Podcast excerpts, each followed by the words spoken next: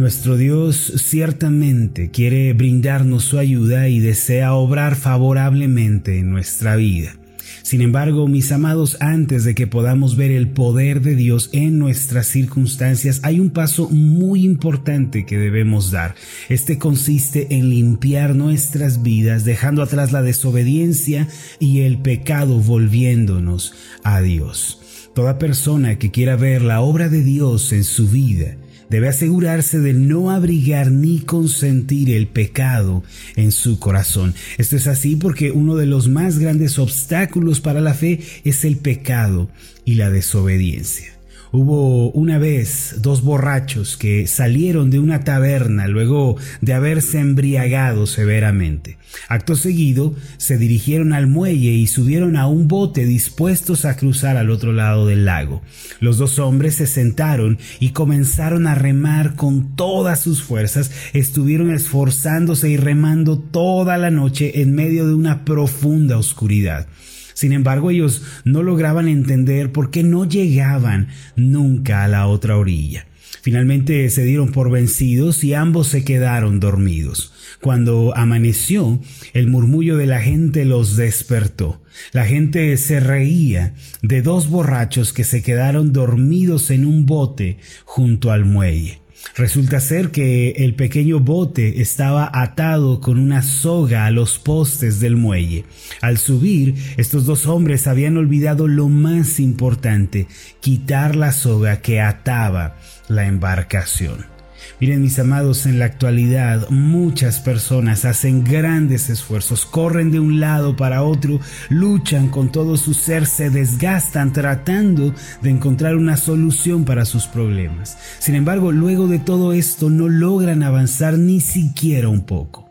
Tales personas quieren tener fe y esperanza en medio de las dificultades y además desean ver el poder de Dios obrando en medio de sus circunstancias, pero no se dan cuenta de que siguen atados al muelle del pecado y de la desobediencia. Si esta situación no cambia, no importa cuánto una persona se esfuerce ni cuántas gotas de sudor puedan brotar de su frente, nada ocurrirá. Ninguna clase de milagros tendrán lugar, ningún favor de parte de Dios se manifestará en sus vidas. Lo que estas personas tienen que hacer es cortar la cuerda que los ata al mundo y al pecado. Tienen que confesar sus pecados, dejar el mal camino y volverse al Señor de todo su corazón.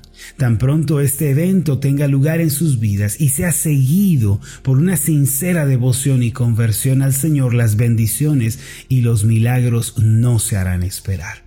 Amados, la Biblia nos enseña que el pecado es el mayor impedimento para ver el poder de Dios en nuestra vida. Cuando hay desobediencia o rebeldía en nuestros corazones, no podemos avanzar en nuestra vida de fe. Y eso es algo de lo que tenemos que darnos cuenta el día de hoy. Permítanme darles un ejemplo al respecto de esto.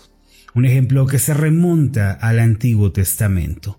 Josué fue el encargado de dirigir a los israelitas a la conquista de la tierra de Canaán. Sin embargo, esa misión era imposible de lograrse humanamente hablando, ya que los israelitas era nada más que un grupo de campesinos que una generación atrás habían salido de Egipto después de haber vivido como esclavos. Ellos no poseían ningún poder militar, ningún ejército, ninguna clase de armamento. De modo que la única manera de conquistar aquellos reinos y ciudades fortificadas era por el poder de Dios. Si Dios no acompañaba a los israelitas, estos hombres de campo débiles, no importaba cuán pequeña fuera una ciudad o cuán débil fuera su pueblo, los israelitas no podrían conquistar nada en absoluto.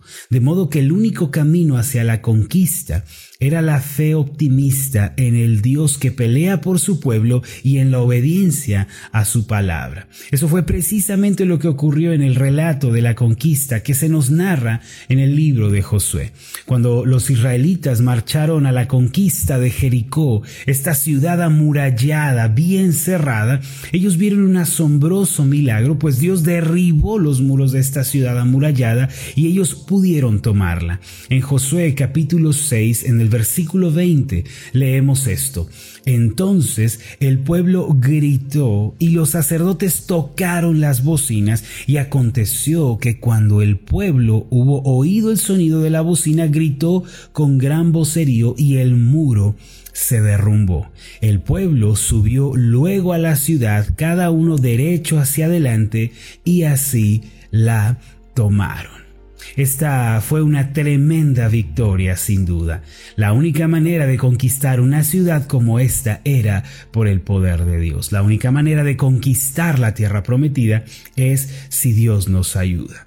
No obstante, luego de este evento, los israelitas fallaron en obedecer a Dios absolutamente cuando el pecado comenzó a ser tolerado.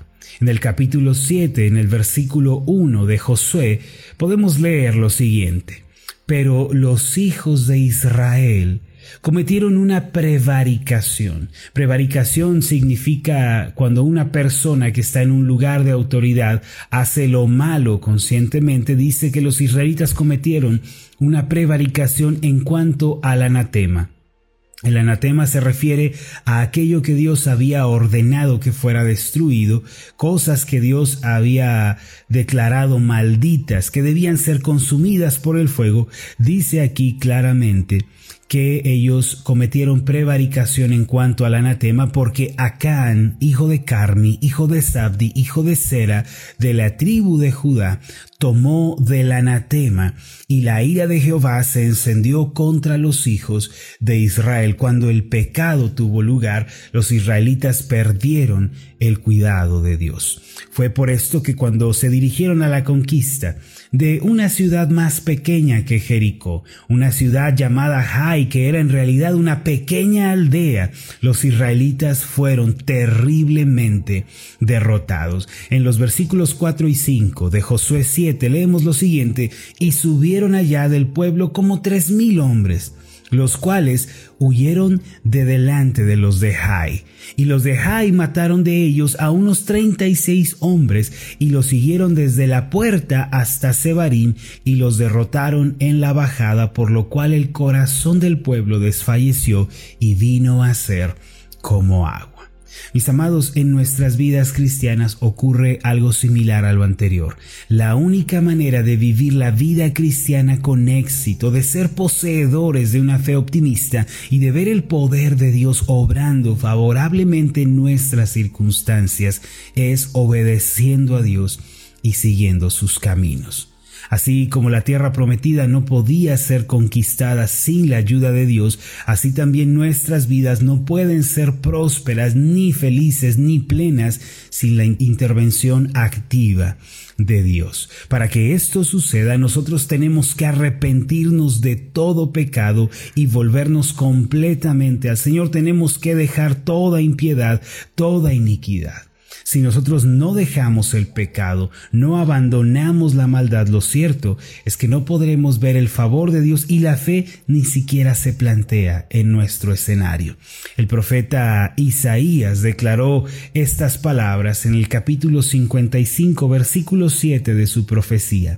Deje el impío su camino y el hombre inicuo sus pensamientos y vuélvase a Jehová, el cual tendrá de él misericordia, y al Dios nuestro, el cual será amplio en perdonar. Y este pasaje es sumamente importante con relación al tema que estamos abordando en este día.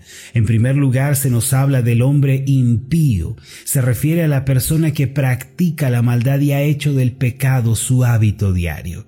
La piedad, por el contrario, es esa inspiración motivada por el amor a Dios que nos lleva a buscar con sinceridad las cosas santas, es tener una conciencia de santidad.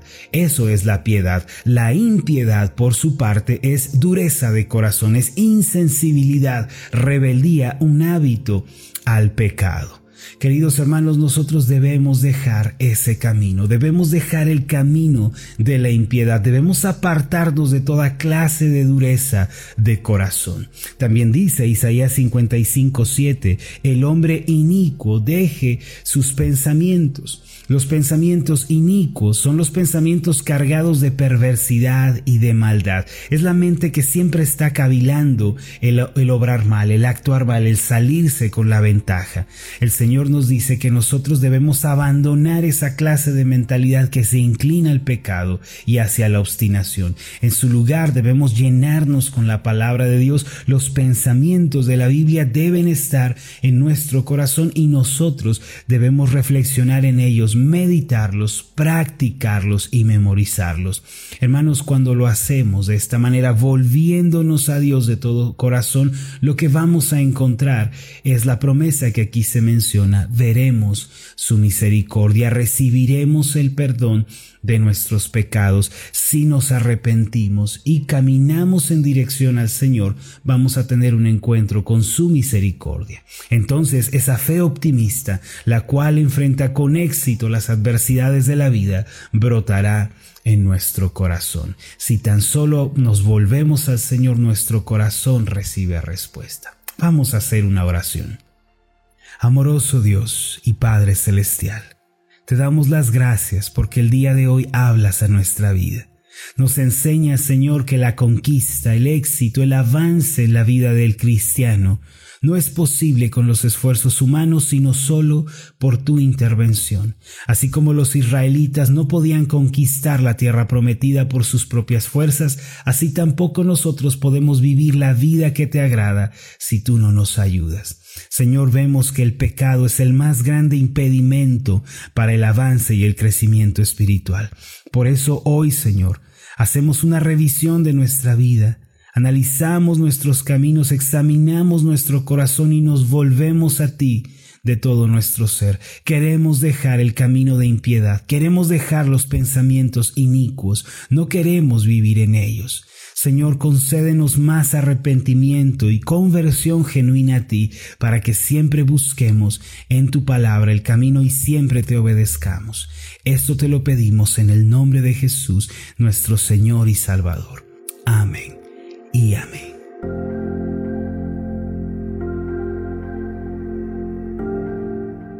Hola, ¿qué tal? Mi nombre es Marlon Corona, soy el pastor de la iglesia Ascender en la ciudad de Zapopan, Jalisco, en México. Le agradezco mucho por haberme seguido con esta meditación. Mi oración siempre es que usted sea prosperado en todas las cosas y goce de una buena salud, así como prospera en su alma. Lo invito a que ore por las meditaciones Ascender y le pregunte a Dios cómo puede usted ser de bendición para este ministerio. Las meditaciones Ascender son impulsadas y apoyadas por nuestros oyentes. Reciba un fuerte abrazo de mi parte. Que Dios le bendiga. Hasta la próxima.